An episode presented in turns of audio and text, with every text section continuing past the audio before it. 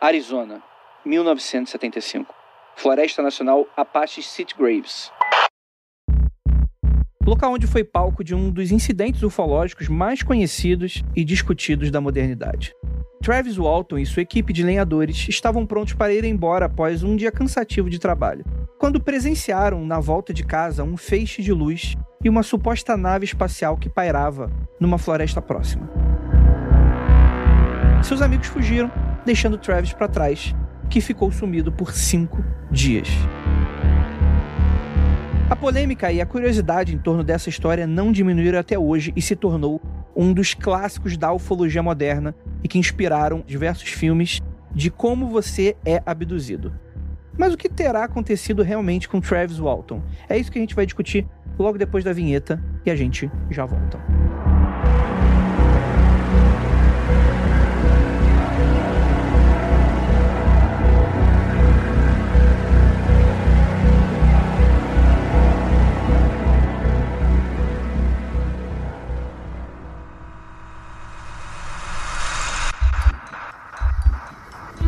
Nada de errado com seu áudio. Adentramos agora através dos seus sentidos. Estamos preparando você para o que vai acontecer nos próximos minutos. Além do que conhece por tempo e espaço, o contato com algo além. Não conte para ninguém e nunca olhe para trás, pois este é Mundo Freak Confidencial.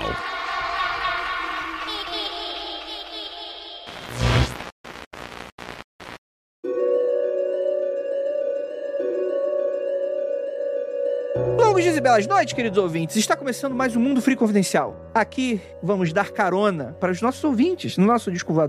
Eu sou Andrei Fernandes e para me ajudar temos aqui o homem mais lenhador desse podcast, Rafael Jacaúna. É, eu tenho dois machados, inclusive. Cada um ganha um aniversário diferenciado do outro. Então, machado grande ou pequeno, cuidado que eu, que eu corto, hein? Eu A, corto. a- a pergunta que não quer calar é por que caralho você ganhou machado de dia de aniversário, Rafael? Dois. Porque eu pedi, ué. Eu achei um pouco assustador. Eu queria que a polícia batesse na porta da sua casa agora, por gentileza. Ter machado não é crime. Por que a polícia bateria em minha casa com de machados? O que você faz com o machado pode ser. Ganhar um machado de aniversário é crime. não é, não. É ferramenta. É sim, é o Código Penal.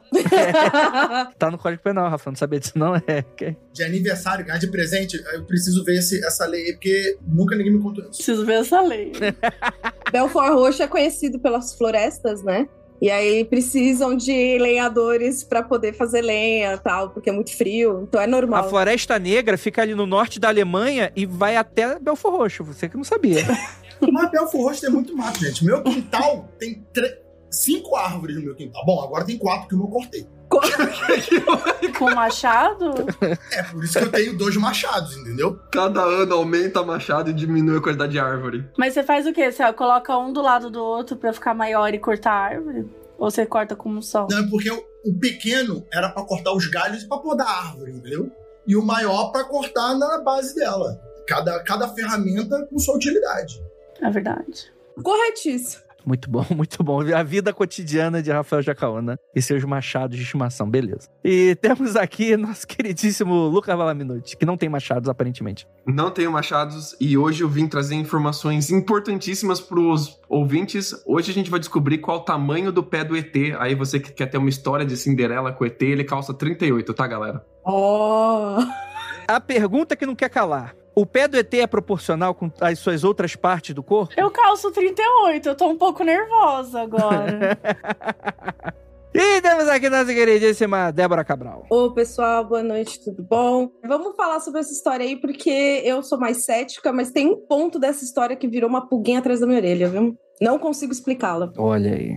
E temos aqui essa convidada, que já é de casa, nossa queridíssima Mabê. E aí? Uhul! E aí, galera? Tudo bom? Tô nervosa. O Lucas acabou de falar que o ET calça 38 e eu calço 38, então não sei se é um chá de revelação, se agora eu tiro a minha máscara e mostro alguma coisa. Gênero ET. Gênero ET, que eu tô um pouco nervosa. Olha aí, ó. Todo mundo que calça 38 é um ET. E já tá dizendo aí na Constituição também.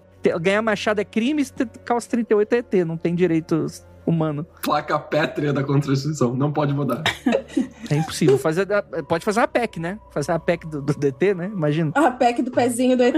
A PEC do pezinho do... Nossa, Debs, parabéns. parabéns. Ah, é, é, esse, esse podcast já tô sentindo que vai longe. Eu vou terminar uma hora da manhã. Vai ser difícil controlar a galera aqui hoje.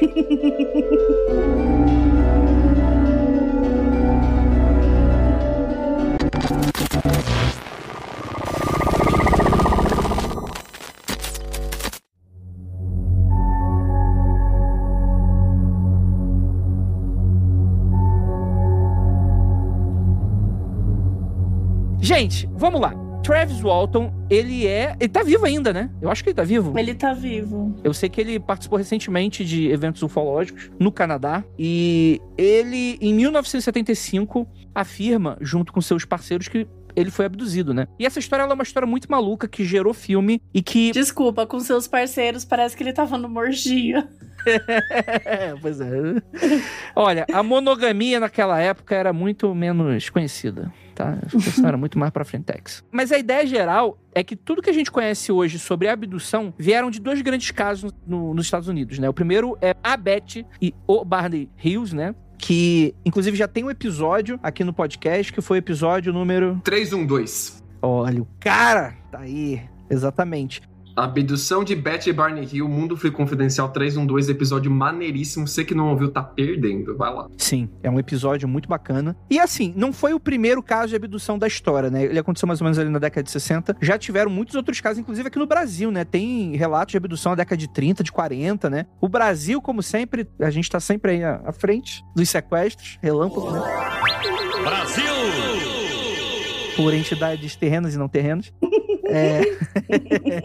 Mas é muito interessante, né? Que essa do Travis Walton, ela tem muitos detalhes, principalmente pela quantidade de testemunhas que teriam presenciado ali a abdução, né? E essa história é muito maluca justamente por causa disso, né? Porque, naturalmente, você vai aflorar essa disputa entre céticos e believers e foi algo que tomou de assalto os Estados Unidos na época, né? Eu acho que legal a gente começar dando contexto geográfico de onde eles estão. Esse caso ele vai acontecer em Snowflake, que ironicamente fica na, no Arizona, onde não cai neve de jeito nenhum, é um deserto aquele lugar inteiro. É tipo o bairro Bela Vista em Guarulhos, que não tem vista bela em nenhum lugar. não tem nem bela nem vista. Não tem belo e não tem vista. Nenhuma. Não era uma vista bela. Eu sempre me entregava isso. Eu morava lá quando eu tinha uns 4, 5 anos, olhava assim e falava, onde que tá a Bela Vista aqui? Nunca encontrei. Então, é nesse critério aí. Mas Snowflake, ele tem mais ou menos 5 mil pessoas. É uma cidadezinha muito no meio do nada, no meio do deserto. Ele fica ao norte da reserva do Forte Apache, da nação Apache, e ao sul da nação Navarro. Então ele fica ali, brota do nada na única estrada que conecta as duas nações aí de indígenas dos Estados Unidos. E ela é uma cidade muito antiga. Ela tá lá desde muito tempo, a 1878. E ela foi fundada por dois pioneiros mormons que estavam tentando colonizar a Arizona fora. Aquela era uma época que tinha muito colono mormon se espalhando pelos Estados Unidos, tem vários lugares. Ah, no Arizona, inclusive, o Bryce Park, que é um, lugar lindo, maravilhoso, um puta de um parque nacional, Bryce, por causa de um Mormon também. Mas eram dois Mormons que fundaram Snowflake, e é legal que um deles é o Erastus Snow e o outro é o William Jordan Flake. E a cidade é Snowflake porque é o sobrenome dos dois malucos, era Snow e Flake. Ah! Caralho, bicho, é tipo o, o, a tia Hannah e a tia Barbera, né? Que fundaram Isso. ali a... É, eu já tava pensando mais no da Azul, mas tá tudo bem também. Verdade, caralho, se desenterrou agora, hein, Debs, caralho. Quanto tempo? Desculpa. Eu fiquei pensando nisso, por que, que meu cérebro tá fazendo a comparação com a das Lu, velho? Que horror. É, é isso, já. Na época do Travis, a cidade tinha mais ou menos 2.500 pessoas, então eles foram de 2 a 2.500 pessoas em coisa de 197 anos. Caraca, legal. Bacana essa informação. O que dá pra entender que é uma cidade muito pequena, né? Tem nada lá, cara. É, então. Eu não vou entrar um pouco nessa discussão, porque no episódio de Varginha a gente gerou um furor nessa discussão de Varginha é uma cidade grande ou pequena, né? Quase que a gente sai no soco aqui no, no episódio. Ela, a cidade ela é sempre grande no coração de quem mora nela. Perfeitamente, Debs. É isso aí. Mas é interessante porque a gente tem um Travis de apenas 22 anos, que ele era literalmente lenhador. Ele trabalhava numa corporação e ele saía da cidade, pegava ali uma, uma, caminhoneta, né? Juntava os seus amigos, ia até a área de desmatamento, né? Não sei se dá pra falar que é uma área de desmatamento, mas era uma área e tinha, estava sendo desmatado, né? Gestão florestal. é um parque nacional ali, então vira e volta eles tinham que derrubar uma área inteira ou, ou plantar uma porrada de árvore. Entendi. Ele tinha o emprego do, do Dino da Silva Saura, né? É, é, é aquele rolê ali. Vestir xadrezinho e levar o machado do Rafael Jacaona. Perfeito, é isso aí. Não, é, é, porque isso é importante dizer, porque é muito engraçado, né? Porque essa figura do lenhador, por exemplo, tem uma figura, tem uma imagem aqui do Travis Walton, mais ou menos ali de 1975. Cara, é aquele, é aquela imagem do lenhador americano, sabe? Parece é tão caricato que parece até que sabe aqueles filmes pornô da década de 70? Sim. O cara com bigode, bigodeira bonita, Não, né? o bigode dele é muito maneiro, cara. É muito maneiro o bigodão dele. E só cresceu, viu? As fotos atuais dele, o bigode agora tá incrível, muito bom. Bigode de respeito. Desmatar pros outros, é, ele faz, né? Desmatar a si mesmo é impossível. Tá, tá aí, fica crítica, hipócrita. Mas a ideia geral é que a gente tem esse jovem Treves que ele estava voltando do trabalho, né? Eles já tinham finalizado o trabalho deles, né? Eles estavam voltando para a cidade em uma caminhonete, né? Estavam mais ou menos com seis amigos, né? E em dado momento, eles não estavam exatamente próximos da cidade, eles estavam ali meio que no meio do caminho, não tinha absolutamente nada, e eles viram literalmente uma nave espacial parada num campo era uma região mais descampada. Ou pelo menos eu tô confundindo com a cena do filme, que é maneiríssimo também. É isso aí mesmo, é uma região meio descampada. Ainda tem um pouco do bosque ali atrás, então, tipo, não é completamente desértico ainda, mas é. Imagina o bosque atrás deles, o deserto na frente, e ali, um momento de transição, uma nave gigante voadora pairando no ar. Acho que é importante até a gente falar que é era uma nave, porque, tipo assim, não é esses objetos aí que tá aparecendo aí, ah, é uma bola de metal, eu não sei o que é. Não, era literalmente aquela imagem clássica de disco voador, com luzes, e o objeto ele estava meio que flutuando a alguns metros do chão, do solo. Não era uma coisa lá em cima. Ele estava estacionado, literalmente, né? Só que sem contato com o chão. Ele estava dando aquela flutuadinha. E aí o que, acontece? A galera parou a caminhonete, olhou para aquela porra e falou: que porra é essa, né? E aí, o Travis. Vou contar a história para vocês. Tem sempre o idiota do grupo, né? Eu vou contar uma história para vocês que é o seguinte. Um jovem Andrei, uma vez, estava num, numa festa, e aí foi colocado na festa um desafio. Que tem uma pimenta que é a, a Ghost Pepper. Que aqui no Brasil tem, tem dois nomes essa, essa pimenta. Ave Maria e Jesus Cristo, né? O nome dessa pimenta. É, então. Na época ela estava disputando com a Scorpion de pimenta mais forte do mundo, né? Uhum. E aí a gente propôs o desafio, todo mundo que era homem, né? Tinha uma mina também. A gente tinha mais ou menos, acho que sete pessoas ali envolvidas. Praticamente eu era o Travis Walton aí desse grupo, né? Eram sete pessoas.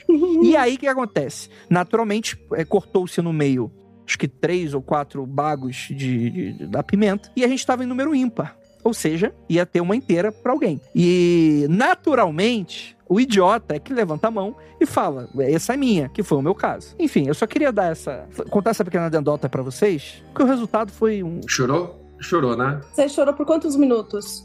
E por quantos minutos durou a dor insuportável? Conte. E por quantos lugares você chorou? É, chorar foi um eufemismo, tá? Pra alguém que se trancou no banheiro e ficou em posição fetal no chão, né? Chorando, por favor, Deus me leve imediatamente. Mas foi isso, né?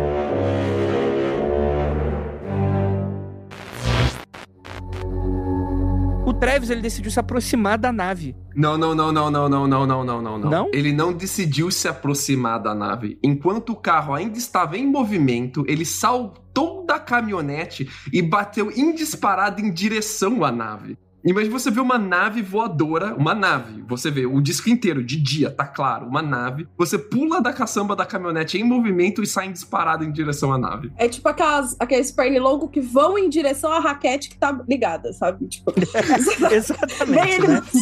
É, é, foi isso. Assim. Ele olhou e falou: legal, vou morrer agora. Gênio, gênio. Cara, e, e, é algo que eu tenho certeza que aqui dessa mesa, Rafael, você faria isso, não faria? Olha, eu vou te falar uma coisa. Não duvido de mim. Não duvido. Muito provavelmente eu falaria. Porra, tá aí a, finalmente a minha oportunidade de ver um ET. É hoje.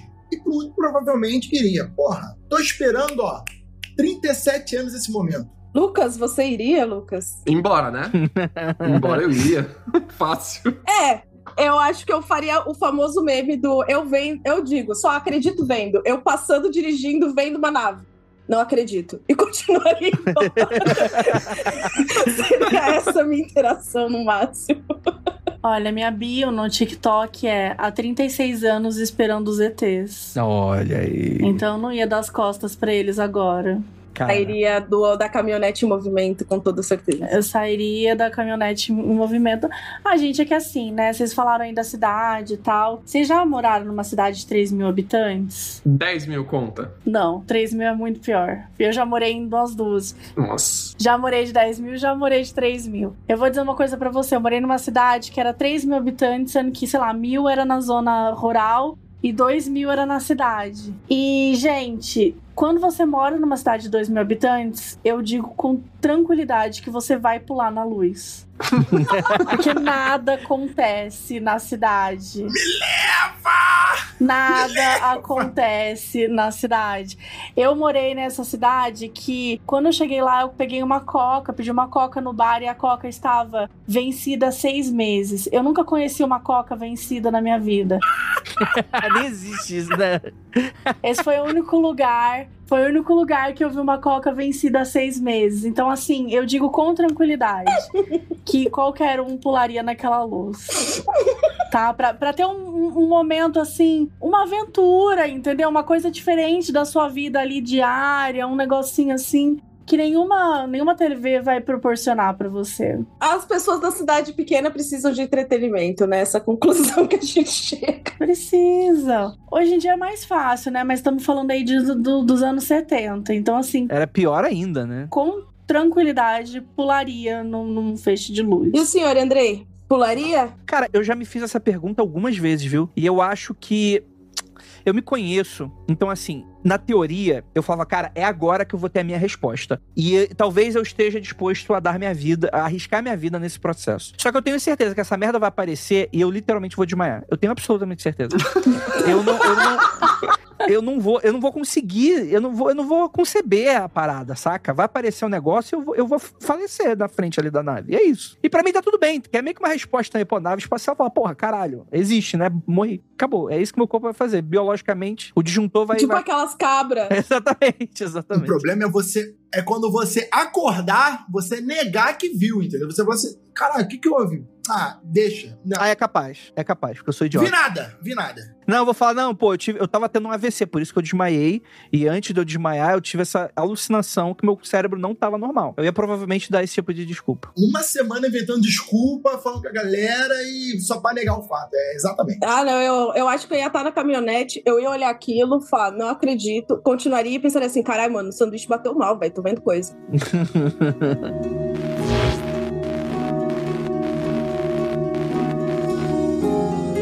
Mas acho que essa discussão ela é muito interessante porque é muito diferente esse comportamento do Travis. Em 90% dos casos aqui do Mundo Free Confidencial, as pessoas só ficam com muito medo. E o Travis, ele foi. A Debs deu um exemplo ótimo. Ele foi a mosca em direção à luz que vai queimar da raquete elétrica, né? É muito impressionante isso, né? A ideia geral é que quando o Travis ele se aproxima da nave, ele fica embaixo da nave e literalmente acontece como nos filmes. Aquele facho de luz paralisa o Travis e a galera da caminhonete não para e eles ficam completamente aterrorizados, eles não sabem o que acontece logo depois. E meio que eles voltam pra cidade e rola essa parada, tipo, cara, onde é que tava o cara que tava com a gente? E eles são indiciados, são procurados e por aí vai. E Travis desapareceu. Mas aí, Andrei, esse é um ponto que eu queria levantar aqui. Que assim, que na pauta tá falando que quando esse feixe de luz aparece nele e tal, ele que some, os amigos procuram por alguns minutos. Passaram alguns minutos procurando sem sucesso. E foi aí que eu pensei numa coisa. Tá na cara que eles não são amigos de verdade do, do Travis. o Travis não tem amigo de verdade. Porque se eu vou pra floresta e o Andrei desaparece num feixe de luz, Eu acho que algumas pessoas iam agradecer. você não acha que a gente vai passar a noite toda na floresta procurando? Eu não. Desculpa, não é nem assim, nada contra o Andrei. Mas se eu vejo uma pessoa desaparecer na minha frente, eu falo, bom, É isso, né? durou enquanto durou foi ótimo, mas eu vou vazar. eu não vou ficar aqui, não. In memoriam, RIP e vai embora. É isso. Olha só, me marcaram, algumas pessoas me marcaram naquele vídeo de, de susto, de, de prank no Twitter, que mostra pessoas tomando um baita susto, saindo correndo, mas a- todo mundo sempre voltou para resgatar os amigos. É verdade. Eu vi esse vídeo. Todo mundo, nem que fosse arrastando desmaiado, o pessoal voltou, entendeu? E tem um que é muito bom, porque o cara, ele quer meio que. Ele faz umas posições de luta e o cara volta e meio que começa a bater nele para ele voltar correndo. Tipo assim, mano, eu vou espancar esse, esse meu amigo aqui, mas eu vou levar ele junto comigo, na base do murro. Eu fiquei impressionada. É, não, assim, o que eu quero dizer também com isso tudo é assim, se eu sumir numa floresta, num feixe de luz, e os meus amigos em volta não quererem ficar lá, eu vou ficar profundamente chateado se eu voltar, entendeu? Eu vou falar, caralho, vocês me procuraram por quantos minutos? A novela era tão, tava tão boa no dia que vocês precisavam voltar para casa, o que que aconteceu? Mas a ordem foi mais ou menos qual? Primeiro eles viram o feixe de luz atingindo ele, e aí eles fugiram e meio que no meio do caminho eles falaram: caralho, vamos deixar o cara aqui, rolou, um, uhum. rolou uma treta. Não, vamos, não vamos, caraca, alguma coisa acertou ele, ele foi derrubado. Vamos voltar. Aí quando eles voltaram, o Travis já não estava no local. E eles procuraram um pouquinho e chamaram a polícia e começou a história, né? Então, só que assim, o lugar onde eles estavam não tem onde você se esconder. Vocês não têm noção de quão aberto e nada é ali. Não tem nada, não tem uma colina, não tem uma pedra, não tem nada ali. E você vê uma. Tinha uma nave, todos eles viram a nave, todos eles viram o Travis atingido, todos eles viram o Travis sumir. Depois eles voltam e não tem nada ali. Não tem. Tipo, não tem muito o que você procurar também ali, sacou? Posso falar uma parada? Essa é a versão do grupo. A gente não viu, ela testemunha até o grupo. Eu caso vintão no chão que esses filhos da puta não procuraram porra nenhuma. Eles. com... Eu tenho certeza disso. Eles não fariam. Cara, esse comportamento, ele, ele não aconteceria dessa forma. Ou eles ficavam ali para tentar resgatar um amigo de alguma maneira, ou então eles voltaram direto para a cidade e, para não serem chamados de dos idiotões que deixaram os amigos para trás, inventaram que ficaram alguns minutos procurando. Eu duvido muito que eles fizeram isso. Duvido, mas eu duvido muito. Ou eles só não são amigos de verdade do cara. Porque se fosse um pessoal do meu trabalho ali, eu tenho certeza que eles me deixavam muito fácil. Vocês já pediram para um homem, tipo, procurar alguma coisa? e eles realmente trouxeram o que você pediu? Desculpa, gente. Eu já pedi algumas vezes e assisti homem falhando miseravelmente em encontrar, o que é bem divertido. É um excelente entretenimento. Não existe. Não existe. Eles não procuraram. Mas o, o, engraçado é que assim, a polícia foi procurar o cara, a polícia não achou. E eles, não, mano, é, é real, o cara sumiu mesmo. Beleza. A polícia deu por encerrado. No dia seguinte, a polícia colocou todo mundo para procurar o cara. Assim que o sol raiou, tava a cidade inteira, os 2.500 habitantes de Snowflake todos, com cachorro e os cambal, não acharam o cara. Pediu-se ajuda da Guarda Nacional. Sumiu um maluco aqui no meio da estrada, a gente tem certeza onde ele sumiu. Vieram com um helicóptero, levantaram quatro helicópteros, busca com um cachorro. Veio a nação Navarro, a nação Apache, Imagina aquele, aquela comoção. Ficaram cinco dias procurando o cara e nada dele aparecer, André. E esse é o ponto que eu falei que é o que fica na minha orelha. Cães farejadores. Cães farejadores da polícia não encontraram onde foi parar o maluco. E aí, esse é o meu ponto. Fica assim, mano, o que que aconteceu? Então, o pensamento natural de uma história como essa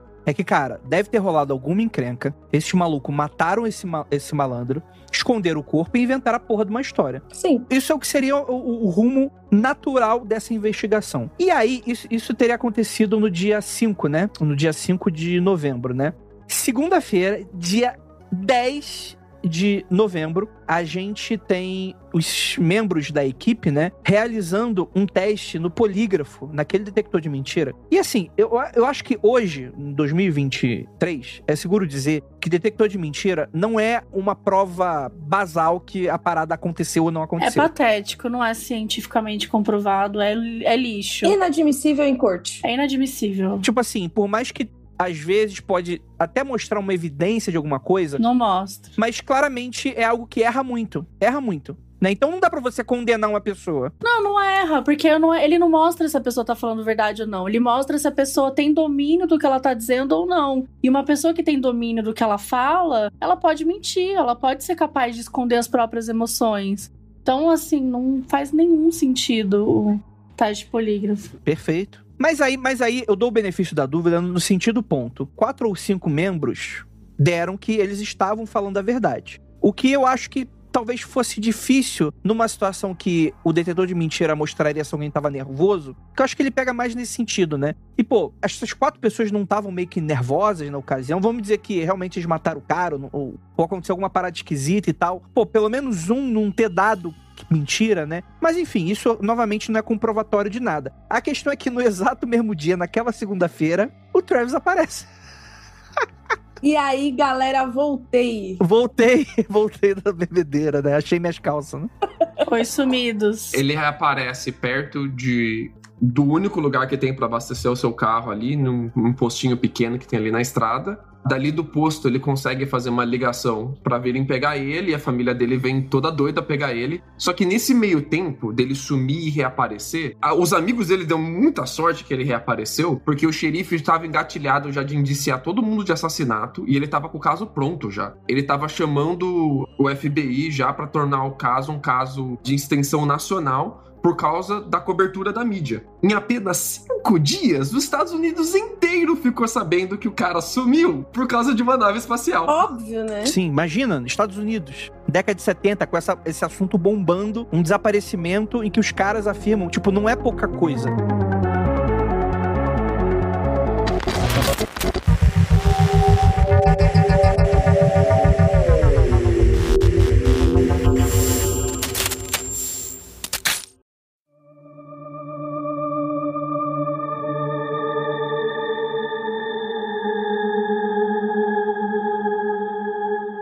Travis ele volta, ele tá mais magro, mas ele tá usando as mesmas roupas do dia que ele desapareceu. Isso é algo interessante de salientar. Que também tem uns caras aí que inventam a história aí. Ah, sumi cinco dias, foi o quê? Foi a nave, claro que foi a nave, né? Mas de fato, ele tava mais magro, ele tava com as mesmas roupas e ele tava completamente confuso. Ele tava achando que ele tinha se passado apenas algumas horas desde que ele foi atingido pelo facho de luz. Mas já tinham se passado cinco dias aparentemente, para adicionar uma informação nessa situação de ele ter perdido peso, o corpo dele, pelos exames médicos, se não me engano, não apresentava que ele estava cinco dias sem comer, por exemplo. Parece que os exames lá tinham uma, tinha uma substância na urina dele, algo do tipo. Ou agora esqueci o nome da substância. Que mostrava que ele não estava, o corpo dele já não estava consumindo gordura. Isso é, parecia que ele tinha se alimentado minimamente, mas pelo menos se alimentado, então ele não, o corpo, esqueci o nome desse processo, o corpo dele não estava queimando gordura. A cetose? Isso, acho que é isso. O corpo dele não estava como se alguém, alguém que tivesse cinco dias sem comer, entendeu? Mas, sim, pelo relatório ele tinha perdido uns dois, três quilos, algo do tipo assim, ou um pouco mais, mas não parecia alguém que estava sem comer. ETs me levem, eu tenho alguns quilos para perder também, vai ser ótimo. Quero. Né? Agora eu corro em direção à luz. Quarta-feira ele sumiu. Quinta-feira eles estavam todo mundo buscando na região.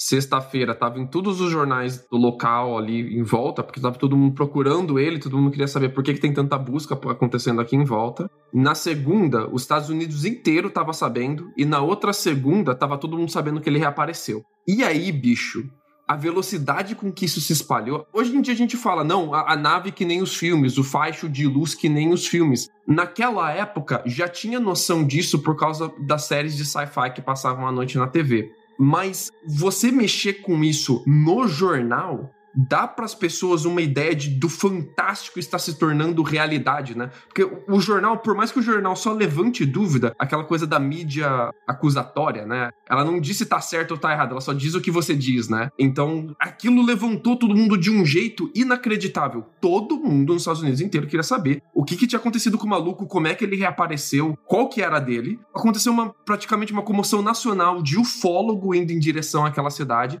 Brotou ufólogo de tudo quanto é lugar na cidade e queria todo mundo entender o que estava acontecendo.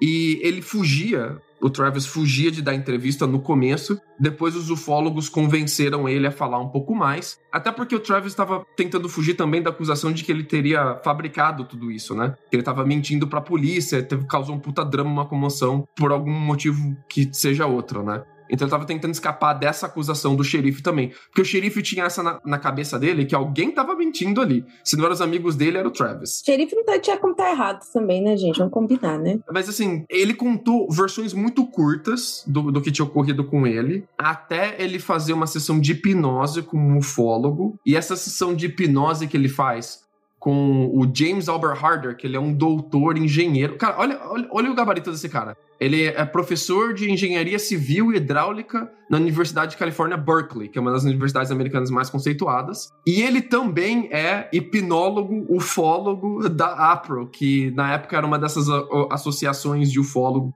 a nível nacional que já existiam. e esse cara foi fazer a hipnose do Travis. E é na hipnose do Travis que saem os detalhes assombrosos, assim, de aventura de filme de ficção mesmo. Não foi nos relatos da polícia, nem na, nas curtas entrevistas que ele deu pro jornal. Foi nessa conversa, nessa sessão de hipnose que ele teve com, com esse doutor James Harder. E eu queria trazer isso pros ouvintes. Você permite que eu traga, André? Claro, por favor.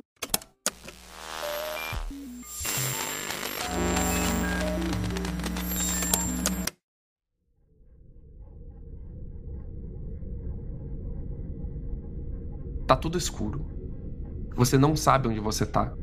O seu corpo tá inteiro dormente. Você não sabe o que está acontecendo, o que tem ao seu redor. Você só escuta alguns barulhos de metal. Você percebe que deve ter pelo menos três pessoas à sua volta: dois de um lado, um do outro. Você percebe um peso em cima do seu peito. E quando você tenta abrir seus olhos, tá tudo muito embaçado. Mas você percebe que você tá no que parece ser uma sala de cirurgia e tem três médicos trabalhando em cima de você. Você vai aos poucos recobrando seus sentidos, entendendo o que está acontecendo. Você fecha os olhos, esfrega eles com calma e quando você abre os olhos de novo,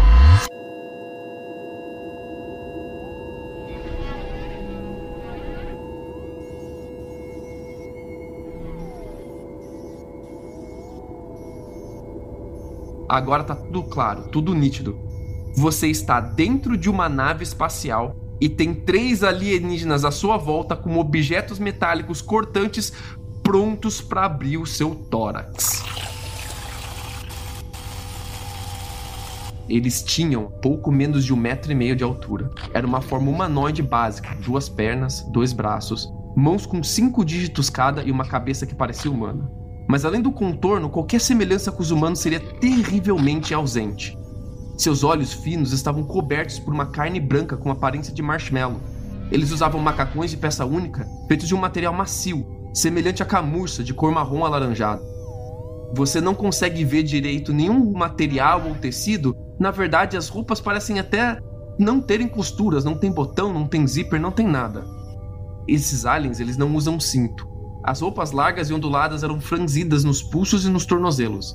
Eles não tinham nenhum tipo de gola levantada no pescoço. Usavam calçados simples, rosados. Era difícil distinguir o que eles usavam no pé, mas era um calçado que mais ou menos seria um tamanho 38 hoje em dia.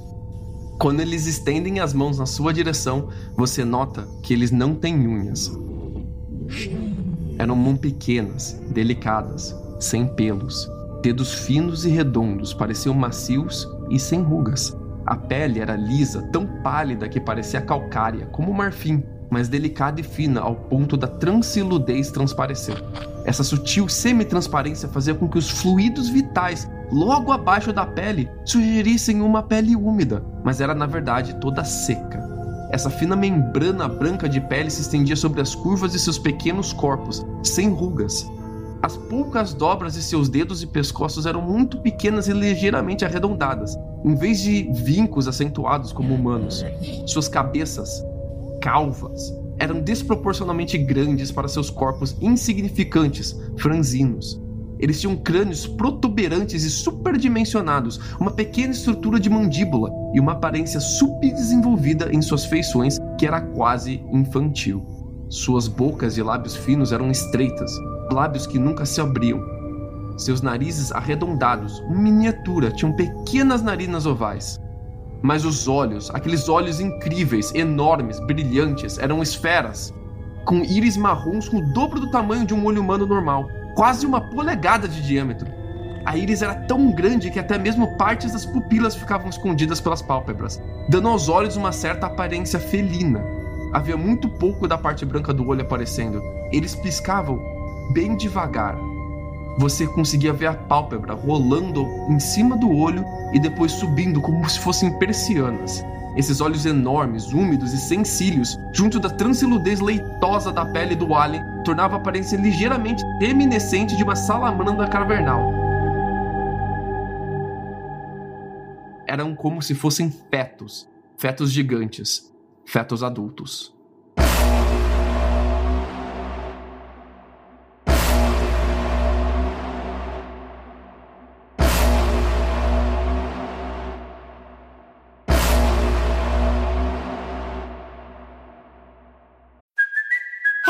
Kaylee Cuoco for Priceline. Ready to go to your happy place for a happy price? Well, why didn't you say so? Just download the Priceline app right now and save up to 60% on hotels. So, whether it's Cousin Kevin's Kazoo concert in Kansas City, go Kevin, or Becky's Bachelorette Bash in Bermuda, you never have to miss a trip ever again. So, download the Priceline app today. Your savings are waiting.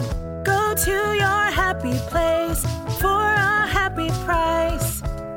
Go to your happy price, Priceline.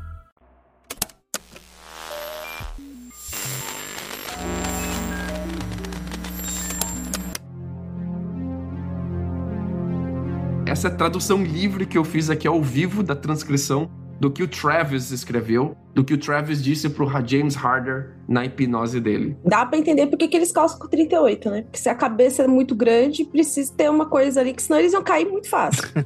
porque pra um metro e meio de altura, calçar 38 é bastante. Eles são muito pequenininhos, um metro e meio. Cara, apesar do Travis ter falado que o contexto geral era assustador, mas depois você vai vendo que em desenhos, etc tal, é- era algo muito mais simples também, né? Mas essa descrição eu tenho certeza que inspirou os modelos do filme, que o filme não tem nada a ver com essa aparição, né? O filme ele vai para um filme de terror que parece essa descrição. Mas na vida real, acho que, acho que o Travis deu um pouco dessa exagerada, mas ele mesmo falou que ele não tinha medo, talvez, das criaturas, né? Tinha gente humana, né? Mais humanoide, né? Mais próxima, assim, né? Mas o filme, ele eleva essa potência aí e faz uma parada nesse sentido, né? Mais aterrorizante, né? É, uma coisa que eu acho legal do filme é que quando ele tá lá na nave e tal, ele vê as roupas que os ETs usam, tipo, como se fossem os macacões pra eles saírem da nave, e elas têm aquele capacete com o zoião grande, mas os ETs em si têm o zoião bem pititiquinho, assim. E aí isso eu achei interessante, sabe? Porque o macacão que eles usam, o macacão espacial dos ETs, seria cinza. E aí o, o capacete é cinza, e tem uns olhão ali e tal, dando pra entender o porquê que as pessoas veem o ET cinza e tal. Eu achei isso bem legal. Pensei assim, pô, isso daí foi. Uma roupa, né? É, a roupa deles, assim, eu achei isso muito bacana. essa leitura, né, da diferença, quem não conhecia a história de ler ou de ver alguém descrevendo como tá no livro, vai lembrar do filme e o filme é completamente diferente, né? Ele, ele começa flutuando, tem corpos ali deteriorados e ele é arrastado. É, parece que coloca uma graxa na boca dele quando estão fazendo uns exames. Não parece exatamente uma sala de cirurgia, como ele vai descrever no, no, no filme. Parece mais uma oficina ali. Que estão fazendo uma, uma, uma operação muito man-baby nele e é realmente assustador. Né? Muito, muito assustador. O que o, o pessoal do, da Paramount disse sobre o filme ter ficado muito mais de terror do que mais condizente com, com o relato do Travis é que o estúdio alegou que o livro que o Walton fez era pouco atrativo e chato. E criou sua própria história assustadora. E é chato. chato pra caramba. O livro dele é muito chato, cara. muito chato. Ele é, cha- ele é chato, né? Ele é chato pra caralho. ET não escolhe, né? Pela popularidade, né? A pessoa, né? ET não, não andou bem nessa parte. O livro dele parece que ele tá tentando te impressionar o tempo todo, sabe? Como essa leitura que eu fiz aqui, que parece que eu tô tentando impressionar o ouvinte, que é, eu não sei fazer isso direito. Eu não sou uma pessoa que fez aula de teatro, de. Mas ele parece que ele tá tentando fazer isso com o livro o tempo inteiro. E é engraçado porque ele se levanta dali daquela cama de cirurgia onde ele tá. Ele empurra um dos aliens, o alien capota.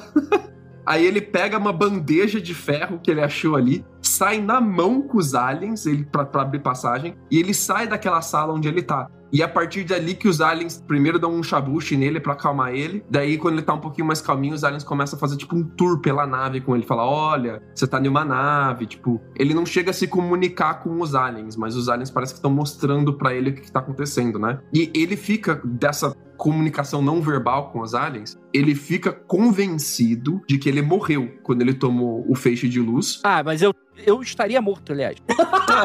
Isso eu não precisava nem me convencer. Eu tenho certeza que eu tava indo pro nosso lar. Eu tenho certeza. Eu acho que você, você tá voltando do, do rolê, né, com seus amigos, e de repente você acorda e tem três pessoas de 1,50m, boquinha do Sérgio Moro, meio cinza, olhando pra você. Gente, diz- qualquer um pensaria que tá morto, né? Eu, inclusive, acho que morreria ali mesmo, na maca. Não, mas eu acho que vocês não entenderam. Ele acha que ele morreu e aí os aliens ressuscitaram ele, sacou? Ah. Sim, sim, ele, ele, eu assisti a entrevista dele. Ele fala que ele morreu na hora que ele teve o primeiro impacto, que ele acha que foi tão forte que ele morreu ali. E aí eles ele foi ressuscitado pelo, pelos aliens. Entendi, entendi. Mas é isso, tipo, na minha opinião, é meio ridícula essa, essa, essa explicação. mas, tipo, mas é o que ele alega, né? Que ele acha que foi tão forte. Sim. Tanto que até os colegas dele disseram que achavam que ele tinha morrido. Que é o que ele fala, pelo menos na entrevista. É, é porque ele cai, né? Quando ele, quando ele é atingido pelo feixe de luz, ele cai duro. E, e desaparece. É, é. É essa parada mesmo. É, mas até aí, né? Literalmente é só o que os amigos acham, porque o pessoal viu a, sei lá, uns 10 metros de distância, 15 metros, sei lá, ele ser atingido e caiu, o pessoal, ih, morreu. Mas, tipo, é só a percepção dos amigos, não tem como. Eles não fizeram nenhum tipo de exame. Sim, sim. Ele continua descrevendo o interior da nave. Galera, assiste qualquer seriado sci-fi dos anos 50, é aquilo. Exatamente aquilo. E depois ele descreve o lado de fora da nave, porque quando ele acorda ah, perto do posto de gasolina à noite, ele levanta a cabeça, ele tá deitado no chão, estarrapado, né? Ele não tá entendendo nada, ele olha pra cima e ele vê a nave e, e ele vê a nave desligando vários pontos luminosos da nave. Então parece que a, a nave tá com turbinas ou alguma coisa assim embaixo dela que são muito luminosas. Elas vai desligando aos poucos até ficar todo escuro. Aí a nave, tchum, sobe. Ela sobe, mas ela sobe numa velocidade extremamente rápida e sem fazer barulho. E esse que é o ponto, porque quando eu tava lendo a pauta, tava lá, subiu muito rápido. Aí eu, que sou uma pessoa onomatopeica, tava lendo a pauta assim, subiu muito rápido. Tchum! Aí eu continuei lendo, mas em silêncio. Ah, então é. um Ela silenciador. faz o ACMR, assim.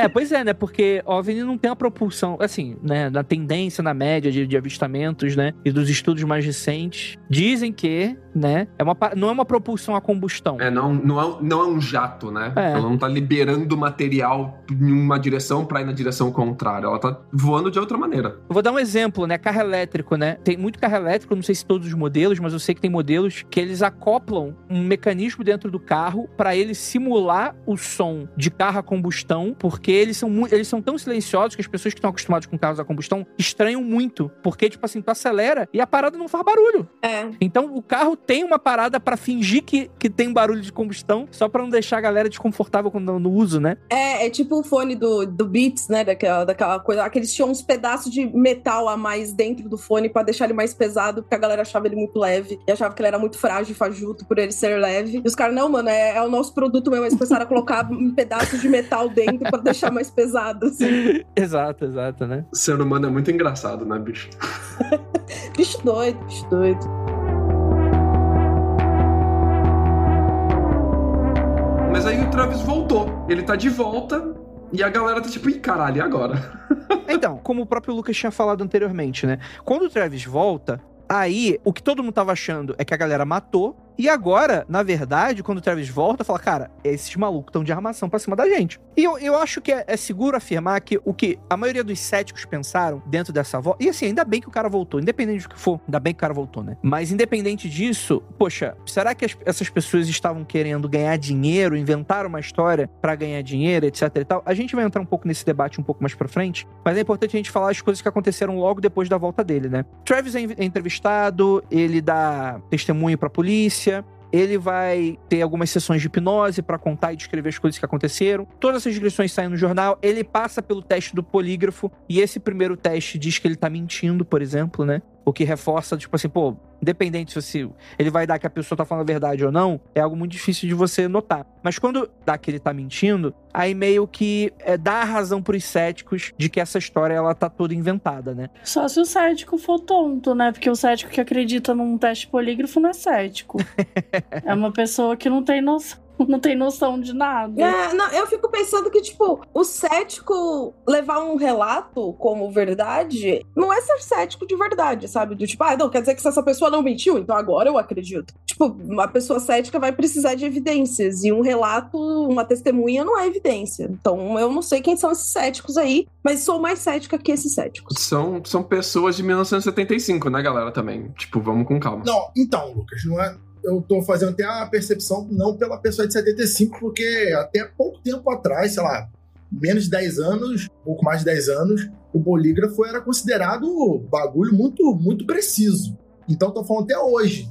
Um cético vai ler isso atualmente, quando falar que não funciona o polígrafo, aí ele fala, não, tudo bem, né? Que o polígrafo não funciona. Quando mostra que ele mentiu, aí, ó, tá vendo? Pegou ele mentindo. Aí tu vai falar assim, oh, tu acredita ou não? Mas é o cético da conveniência. Sim. Quando convém, ele acredita, né? Não acredita, tem muito disso também. Tem. Exatamente. Ah, Mas, mas o, o Believer também é a mesma coisa, né? Olha só, sou contra.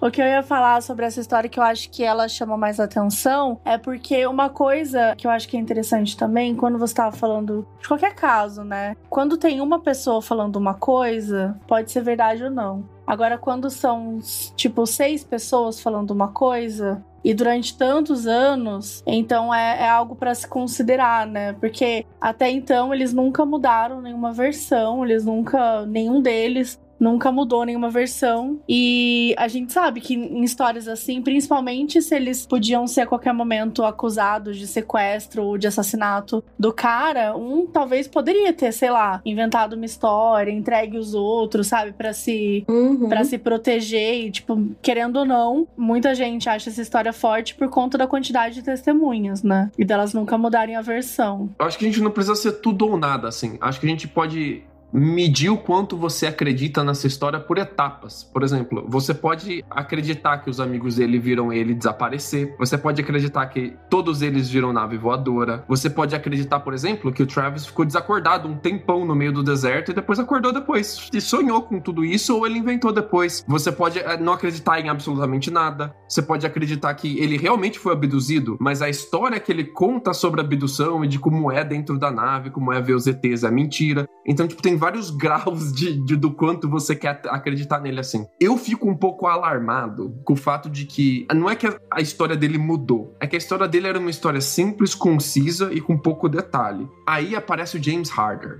Hum, e ele tem essa sessão de hipnose com um ufólogo que é, é- era um, ele não era presidente, mas ele era de cargo alto nessa grande associação, que é uma associação civil, é um grupo civil, não é nada. A Mufon. Não, era a Apro, não é? Apron. Apron. Hum, Apron é um MUFON do, do Arizona, entendi. sudoeste americano. Depois que ele conhece esse cara, a versão dele se torna essa coisa robusta, rica em detalhes, cheia de floreios. Parece ser o Harder que convence ele a escrever o livro dele, que é publicado três anos depois. Então, tipo, o livro dele só sai por causa dos ufólogos, sacou? Uhum. Então, eu quero acreditar que ele viu uma nave voadora e foi atingido por um faixa de luz. Isso é muito bacana, cara. Mas eu não consigo acreditar no que ele escreveu especificamente no livro dele sobre a abdução dele. Eu fico nesse meio do caminho, sacou? É, pode ser um misto de memória falsa misturada com coisas de ficção científica que já passavam na época. Pode ser um monte de coisa nesse sentido, né? Agora, infelizmente é uma crítica que, que a gente vez ou outra faz aqui e tal. O pessoal sabe que é complicado. Tem muito ufólogo que é muito bom e que tá preparado, que faz um trabalho de pesquisa super maneiro. E tem muito ufólogo que é despreparado. E muito ufólogo que quer vender livro e que vai influenciar consciente ou inconscientemente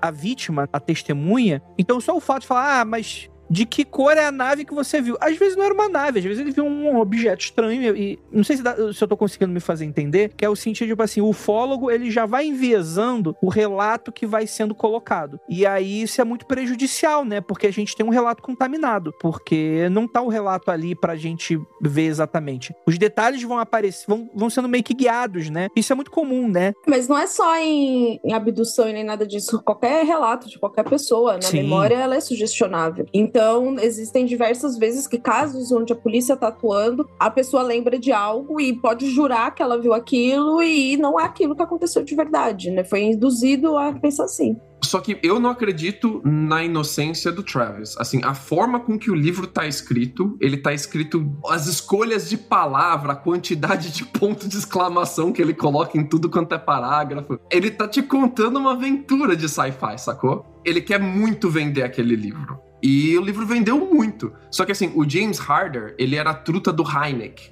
Não sei se vocês vão lembrar do Heineck, ele fazia parte do projeto Blue Book. De dentro do governo mesmo, o Heineck. A gente falou dele cotas já aqui no Mundo Freak, é um daqueles nomes que nem o Bigelow que a gente vive espalhando por aí. Mas essa galera era a galera que levava a sério mesmo, que curtia tratar a ufologia como ciência. Só que eu acho que o Harder deu um toque nele e falou: cara, você vai se aposentar daqui três anos se você fizer esse livro. Você não precisa trabalhar nunca na sua vida. Vende isso daqui, vai vender que nem água e você vai tá, tá feito pro resto da vida. Dificilmente você vai me ver aqui acusando uma pessoa de ah, ela recebeu dinheiro, então a parada dela não é válida. Não é isso. É a forma com que ele tá descrevendo a história dele. Não é como se fosse algo assustador, algo, algo que mudou a vida dele. É como se fosse uma aventura. Ele tá fazendo uma aventura sci-fi no livro dele. Então, tipo, pra, ali ele já não me convence, sacou? Então, vamos lá. Você está me dizendo que o, o, livro não é necessariamente mentira, mas ele foi muito romanceado. Pegaram a história e aí florearam ela, acrescentaram elementos, textos para dar uma melhorada num negócio que era um negócio mais limpo, mais simples. Seria isso. É, ele contou a história como se fosse uma aventura de RPG, cara. Entendi.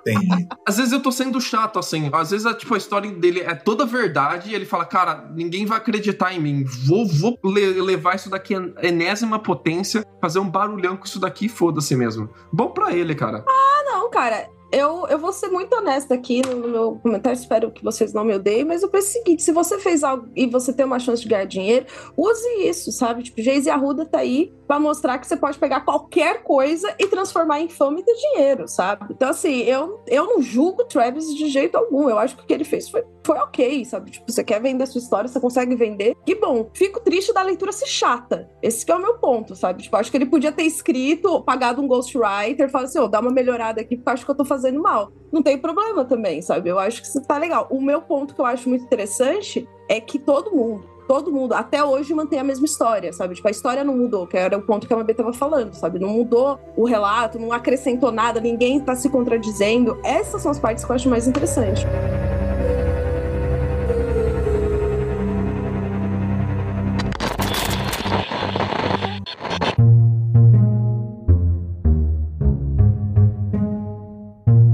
Olá, você que está ouvindo esse podcast. Vim aqui contar um negócio para você. Vem aí Mundo Freak e Magicando ao vivo. É isso mesmo que você está ouvindo. Você pediu, você sonhou e o desejo veio. Estamos preparando a nova temporada de Freakouts. Eventos e encontro com os nossos ouvintes, parceiros e amigos. E para começar, a primeira edição será um Aconteceu Comigo especial, com leitura e relatos ao vivaço. Guarde na agenda, 15 de junho, quinta-feira, em São Paulo, capital. Breve, mais informações.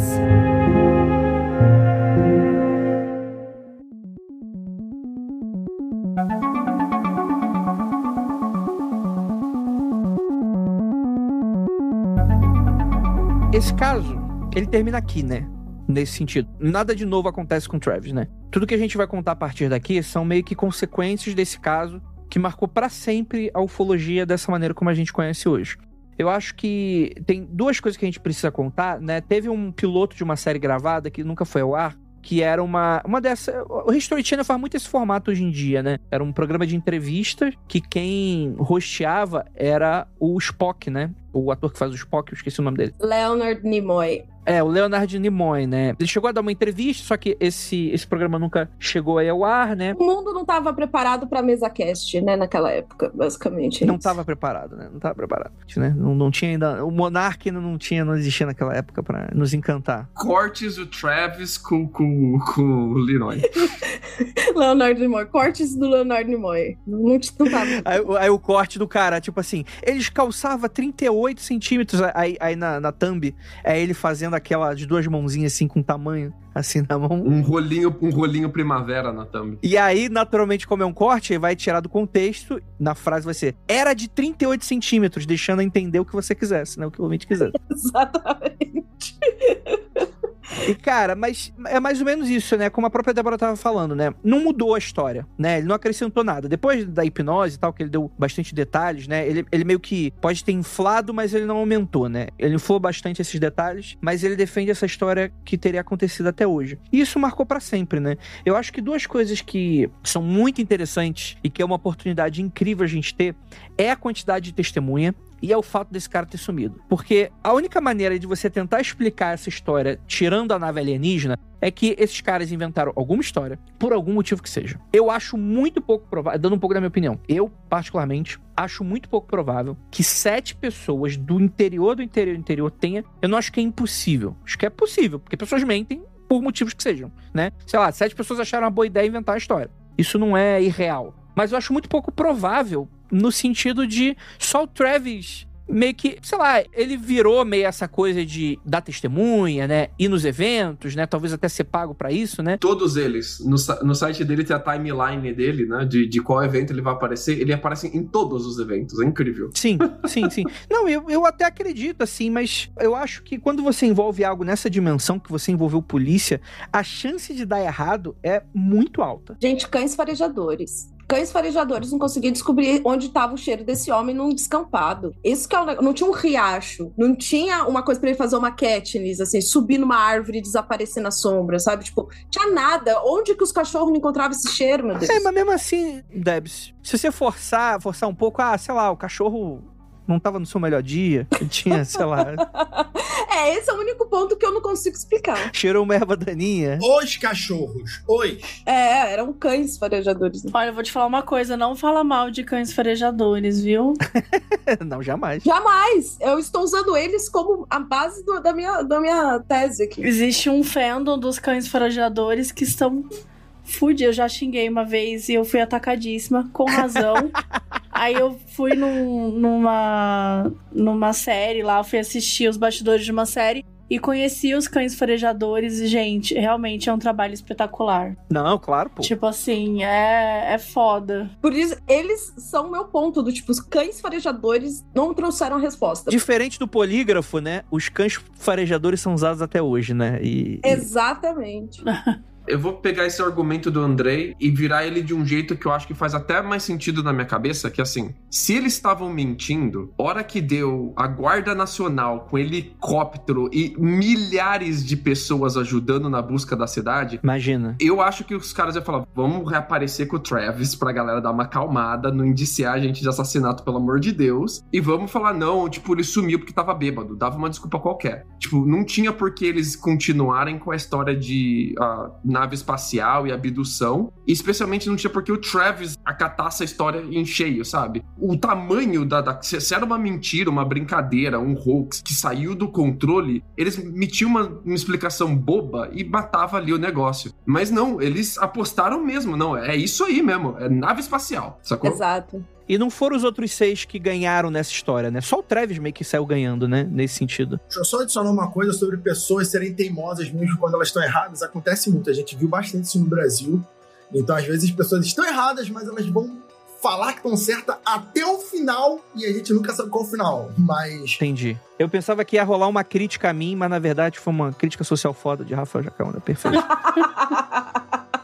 Mas eu, eu creio, eu creio que nesse caso aí os caras realmente estavam falando a verdade deles ali. Eles estavam inventando essa história, porque é isso que o Lucas começou a levantar, né? O Travis ganhou mais visibilidade, os outros sumiram, né? Eles não, não eram a equipe do, Zu- dos abduzidos que iam nos eventos. Não, é mais do que isso, imagina. O Travis ganhando, os outros não ganhando, os outros iam ficar puto, né? Pelo menos um ia falar, porra, a gente mentiu porque todo mundo era pra ganhar junto, mas só o Travis ganhou, então pau no cu de vocês, a verdade é que a gente combinou pra ganhar muito dinheiro e só o Travis tá ganhando. Não rolou isso, saca? É uma parada que tá sustentada até hoje, né? O que eu acho é mais ou menos aquele ponto que o Lucas estava falando, em, dos- do, que o- você escolhe acreditar. Eu acho que desse ponto, pra mim, o que, eu, o que eu acredito é que eles viram isso mesmo, que eles, que eles acreditam de fato que é o que eles viram, sabe? Se foi uma coisa real, se todas as pessoas da cidade estivessem ali, todas iriam ver, é uma outra história. Mas o que o- aquelas pessoas ali naquele momento viram é o que elas estão falando, sabe? Eu acho que eu vou por esse ângulo, assim. Se realmente era uma nave, se realmente foi aquilo que aconteceu, é uma outra história. Mas eu acho que elas não estão mentindo, porque não tem motivo. Eu acho que o tempo todo que passou, toda a grana que o, que o Travis possa ter ganho com isso, do, de venda de livro e tal. Ia ter acontecido isso que vocês estão falando, cara. Eu ia falar assim: pera, eu tô guardando esse segredo, eu tô falando essa coisa absurda pra você ganhar grana, eu não ganhei nada, sabe? Tipo, isso já ia ter rolado muito tempo. Dinheiro destrói amizades. Mas eu, eu acho que é importante salientar que, tipo, por mais que ele tenha ganhado uma grana, ele não, ele não é milionário. Sim. Entendeu? Tipo, é, não é que ele tá, tipo assim, ele se aposentou aos 25 anos de idade. Não, não é bem por aí. Então, assim, o tanto também que ele ficou famoso versus o tanto que ele ganhou dinheiro, eu tenho certeza absoluta que foi, tipo, muito menos. Exatamente. Então, é, assim, quando eu olho pra essa história, eu acredito que todos eles acreditam no que eles estão no que eles estão falando. Mas pra mim, assim, ele começou a, né, tipo, quando ele traz mais essa história depois de ter ido lá com um cara que, né, hipnotizou ele e tal, e ele começa a trazer mais essa história, aquilo pra mim já é assim, já é da hipnose, não é dele em si, sabe? Foi algo que o cara ele moldou de alguma maneira e não que de fato era lembrança dele.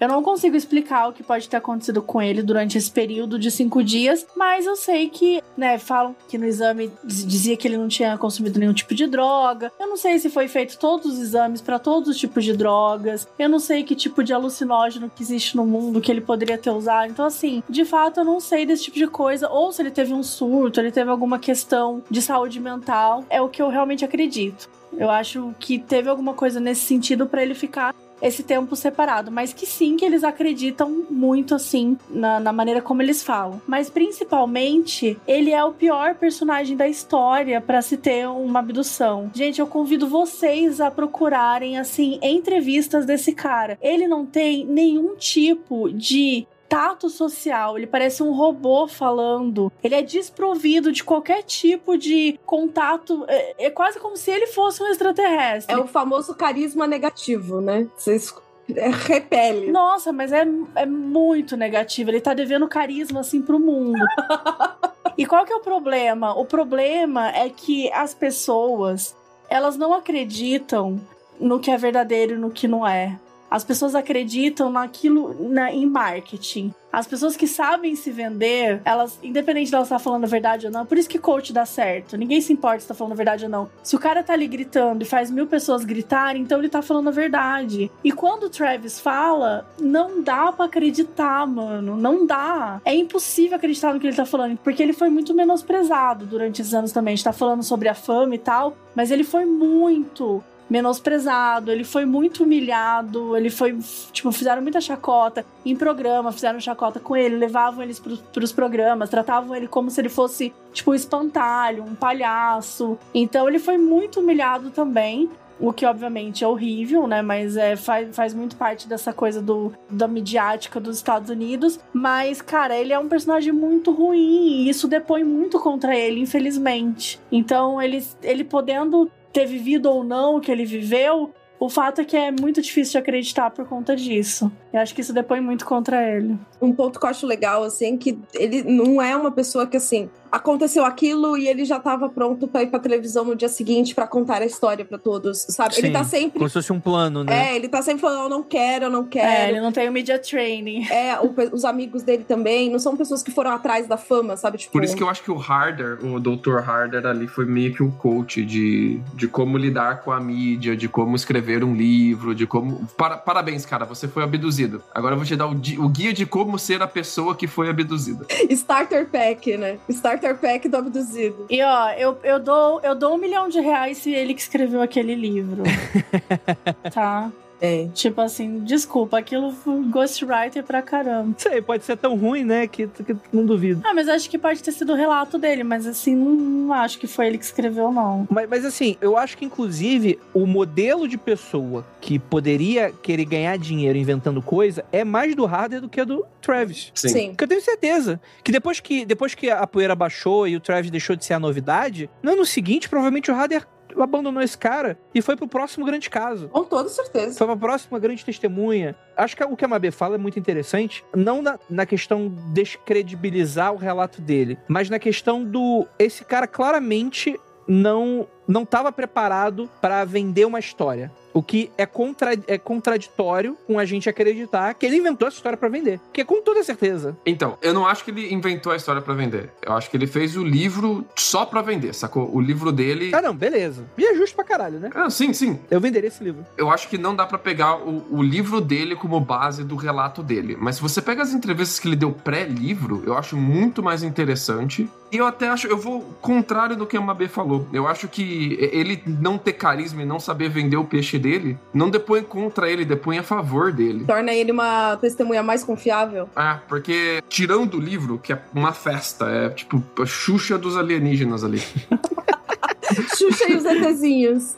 É, achei que a Xuxa ia aparecer dançando em algum momento ali. Tirando o livro dele, ele me parece que uma pessoa que não, não tava tão interessado em florear a história, em vender a história e tal. Então, por isso que eu acho que, assim, eu fico inclinado a querer acreditar neles até o livro. Dali pra frente já não é mais comigo, sacou?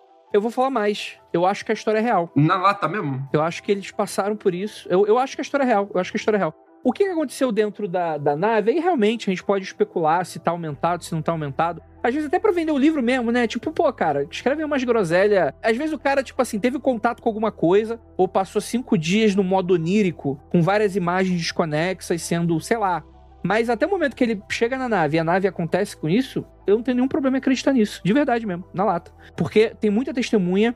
A história, ela é estranhamente bate com todo mundo como se fosse uma realidade muito sólida, só que eu acho muito pouco provável a capacidade dessa galera ter inventado e sustentado essa história depois de tanto tempo. Sem consumir os louros, sofrendo as consequências de, de perigar sendo denunciadas por uma investigação federal. A vida de- desses caras iam acabar. Eu, eu acho que hoje em dia, quando você vai ver, por exemplo, essas notícias do, dos UAP, aeronáutica, marinha, cara, você vê todos os soldados com o cu na mão de contar a história que viram. Não é porque existe um homem de preto que tá ameaçando eles. Porque eles sabem que eles vão virar chacota. Óbvio. Eles sabem que eles vão ser descredibilizados. No, no sentido do, pô, às vezes até perigar perder o crédito e isso ameaçar uma promoção deles dentro do exército. Ah, esse foi o louquinho que diz que foi abduzido. Então, assim, eu não acho que necessariamente é, é- é- foi. As pessoas, gente, as pessoas podem inventar. Né? Eu sempre dou, dou a história ali da, da época do, do avião do Eduardo Campos, que o doidinho apareceu ali na entrevista falando que era bombeiro e que viu os olhos azuis do candidato dele e era tudo caô, né? E O cara inventou isso. Por quê?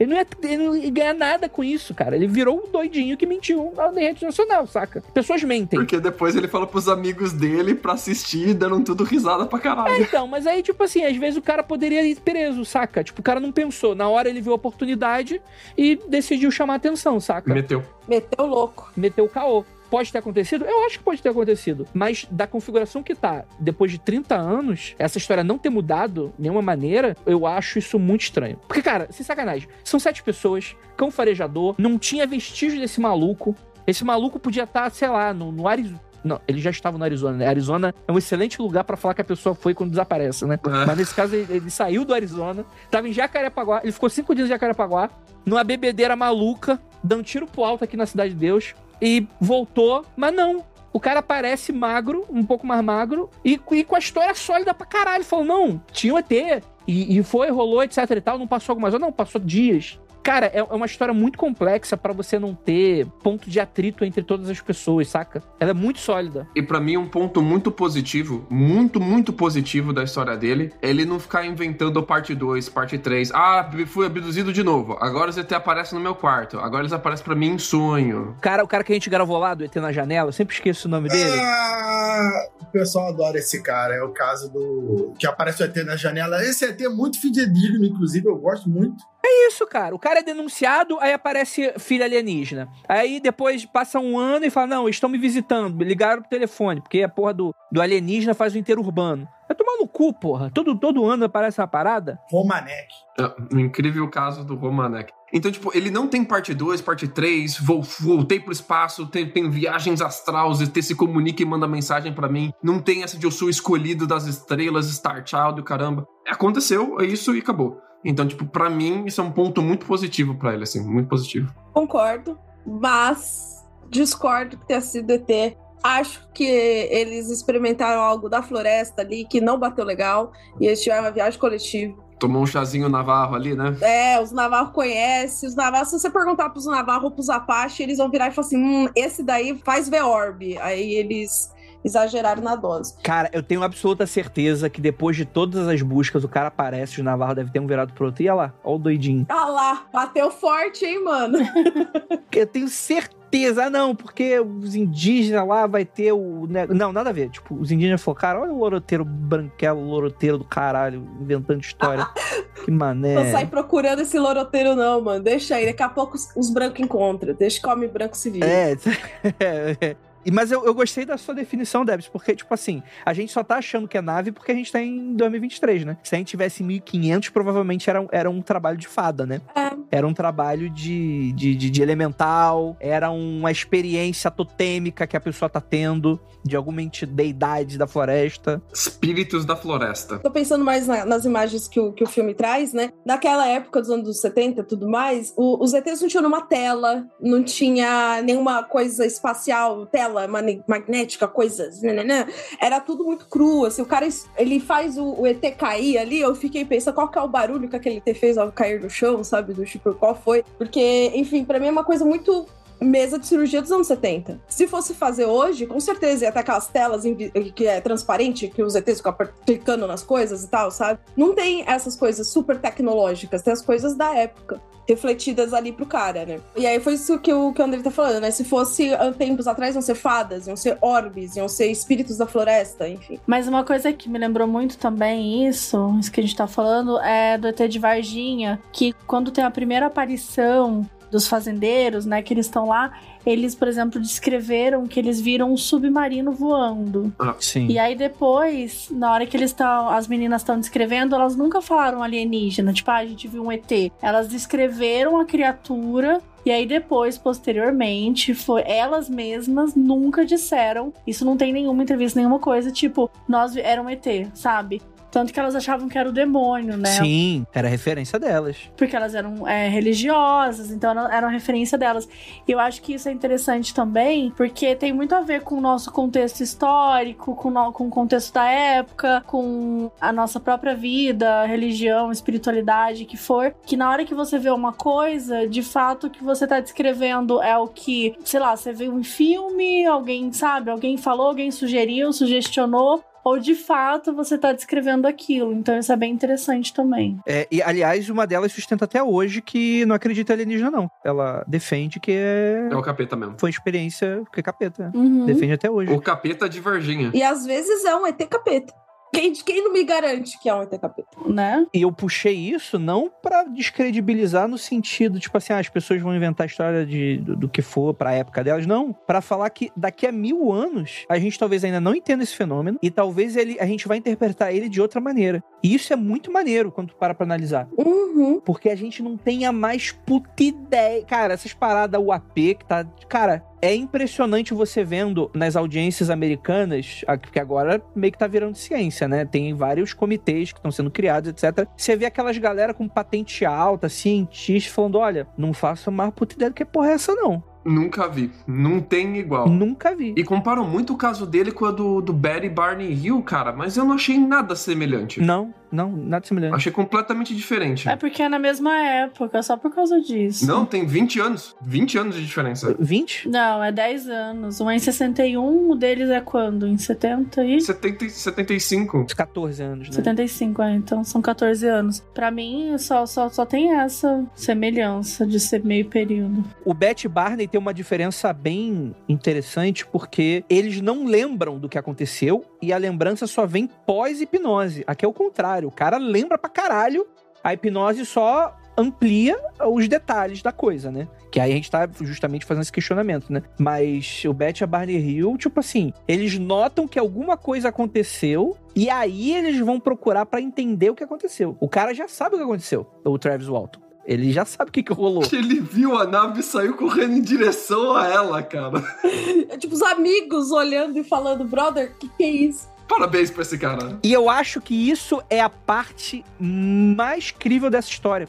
Porque alguém que inventaria isso não inventaria uma parada tão imbecil quanto o que esse cara fez. De verdade. De verdade. Ele ia falar algo do tipo: eu fui escolhido, É. entre todos os meus amigos, a luz apenas me pegou e eu fui. O carro dire- parou de funcionar, e aí a gente teve que descer. A nave veio na, na nossa direção. Aí eu tentei defender meus amigos. Exato, me sacrifiquei por eles. É uma idiotice tão impressionante que eu acredito nela. Eu tenho certeza que um idiota faria uma merda dessa. Tem uma simplicidade na história, né? O negócio é uma história moleque, a história, uma história simples, assim. É, pô. Raiz.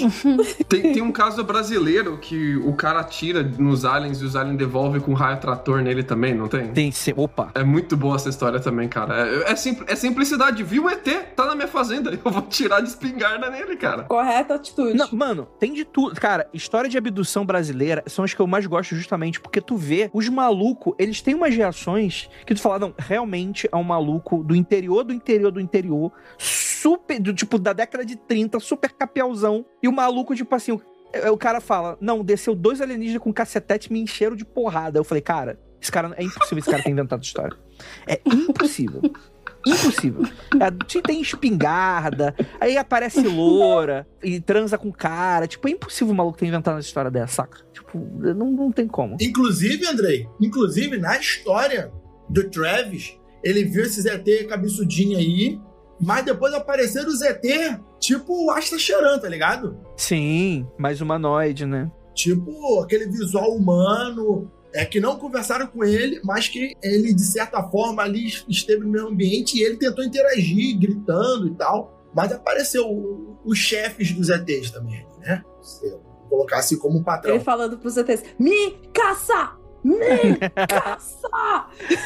Quando ele tá falando desses caras, ele fala, pelo menos na- nessa entrevista que eu vi, que é, ele não entende se são humanos ou se os ETs entenderam que. é, tipo assim, ele fala: eu não sei se são humanos que estão fazendo alguma ação pra me tirar daquele lugar, ou se são humanos que estão cooperando com os ETs. E aí, em algum momento, ele fala que também não sabe se os ETs viram que ele ficou muito assustado, então eles criaram meio que uma. Fantasia. Uma forma humanoide que ele tava mais acostumado. E eu fiquei assim, mano, que droga você tá usando, cara? Sim. Tipo os anjos, né, cara? Que aparece ali mais, mais loirinho, bonitinho do que um ser de 30 olhos e asa. Tá correto, tá correto. Não, então, eu tenho certeza que isso aí já é da parte pós-hipnose. Certeza. Isso aí é com toda certeza. Não, certeza. Com certeza isso é a interpretação do, de ufólogo. É, isso é entrevista, se não me engano, acho que é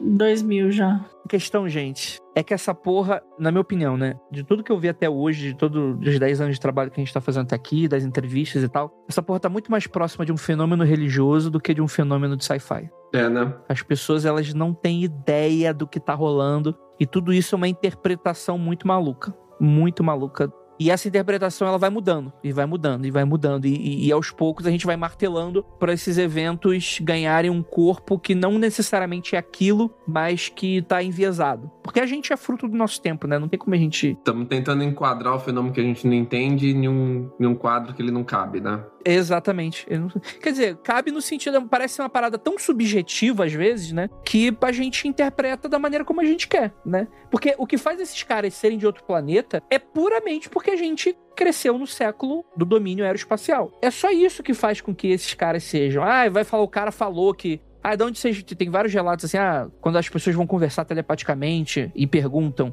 da onde vocês vêm, e o alienígena aponta pro alto, né? Dando a entender que eles vieram do espaço, né, pra cima. Às vezes só estavam pedindo mais uma pro garçom. É uma interpretação nossa, foda-se, sei lá, que porra é essa? Isso deveria significar pra cabeça do ET, porra? Por que que, por que que apontar pra cima do ET significa a mesma coisa que apontar pra cima da gente? Você parou pra pensar nisso? Por que que o ET tem a, tem a mesma configuração simbólica como a gente se comunica? Não faz sentido. Por que, que ele não soltou um, um peido em vez de ap- apontar pra cima, né? Às vezes o peido é o sinal de, de espaço do ET, alguma coisa assim. Pô, aí, aí foi uma sociedade que falhou, né? Eu teria medo pra caralho, né? de- de- desse encontro, né? Às vezes eles podem ver os nossos gases como coisas de Deus, né? Tipo. Vamos parar por aqui esse assunto? Esse, esse assunto tá, tá, tá esquisito, né? Tá um pouco esquisito. Lembra, lembra o Todo Mundo em Pânico 3, né? Os caras chutam, a, chutam o saco. Não, isso é o nosso alô. Isso aí, gente. Isso aí. É, eu sempre penso de ET, sempre. ET saindo do meio do mato, muito clarão, pra mim é sempre Spice World. É a cena em que os ET saem e vão pedir o autógrafo das Spice Girls. Pra mim, é sempre esse o meu melhor momento de alienígenas no cinema. Eu acho que se eu fosse um ET, eu com certeza faria a mesma coisa, sabe? Tipo, ia aparecer para um famoso só pra zoar. Eu não ia ficar aparecendo no meio do nada. Eu, eu ia tentar fazer algo mais, mais ousado. Eu acho que eu seria uma alienígena muito ousada para a minha época, talvez. Uma alienígena transgressora. Muito transgressor. Como é que é? Disruptiva. Quebrando tabus. Agora, eu tenho certeza que uma coisa é certa né, nessa coisa de comportamento. Os caras fazem sequestro relâmpago e eles acham que tá tudo de boa. Eles, não, por que, que você tá nervoso? Tipo, a galera ah, arrancando os cabelos dentro da nave. Não, mas por que, que você tá nervoso? Tipo, claramente isso é um comportamento cultural que eles têm natural, naturalizado pra caralho. Não, tipo, pô, quando eu tô com meu amigo, às vezes eu vejo ele trabalhando, eu puxo ele pra dentro e tá tudo tranquilo, não tem problema. Não tá tudo certo. É, é assim que a gente chama pra sair, pra, pra ir pro bar, entendeu? Eu vou na casa do amigo, eu enfio ele dentro do meu carro e a gente vai pro bar. É Exatamente. a nossa forma. O furgão preto para do lado da pessoa, né? Joga, empurra ele pra dentro, né? Aí ele aparece na balada. É assim que são os caras, né? Então é isso, gente. Acho que a gente já discutiu bastante sobre esse caso. Tem muita coisa interessante. E é isso. Acredita ou não acredita em Travis Walton, querido ouvinte? Deixa aí nas nossas redes sociais o que você acha. E aquilo. Não olhe para trás.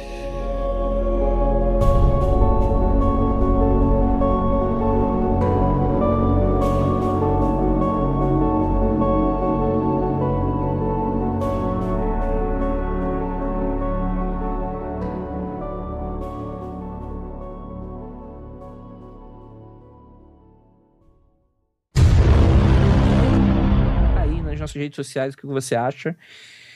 E aquilo, não olhe para trás. Vai, você toma uma viga na cabeça. A assustadora. corro em direção da luz. Caraca, a Dinha vai querer se matar depois que eu falar que ela errou a tradução da parada. Eu falei, eu, eu, eu falei pra ela, eu falei pra ela. Ela deve ter ficado desesperada. Ai meu Deus, eu vou consertar agora. Eu falei, não, já é, agora já é. E eu chorando, vai chorando, chorando de rir. Toda vez que eu falava, não, porque a viga bateu em mim, eu falei, caralho, mano. A viga! E eu achei isso muito louco. Eu até tava lendo a pauta antes. Eu pensei assim: pera, como assim? As pessoas no meio do mato estão falando de viga. Não, eu coloquei no. Google Imagens pra ver se era a viga que eu tava imaginando. Que às vezes tem a, sei lá, tem a viga X e a viga Y. Fala, não, um- tipo um cone. Aí eu falo, não, isso aqui é uma viga de construção de prédio. Pô, o cara viu um- uma viga de Uma- luz. A nave que despeja material de construção, né? Um aqui vai cimento, aqui vai tijolo. Caralho. vai uma viga. Os caras são da construção civil e pegam uns manos assim de bobeira, assim. Não, vamos dar Não, sacaneada. E aí, assim, nessa. Já se fosse acabou, uma né? Só pra saber se eu já eu teria contaram aqui. entendido Pode- pode parar. também Pode parar. o. Se fosse uma viga, eu teria entendido muito os amigos só terem ido embora. Porque, porra, o cara foi tirando uma viga, ele não sobreviveu. A gente vai na polícia e já achou, ó, caiu uma viga do céu na cabeça do maluco. Tem que buscar o corpo. Entendeu? Então, eu concordei com eles quando eu li como viga. Ficou melhor. mundofreak.com.br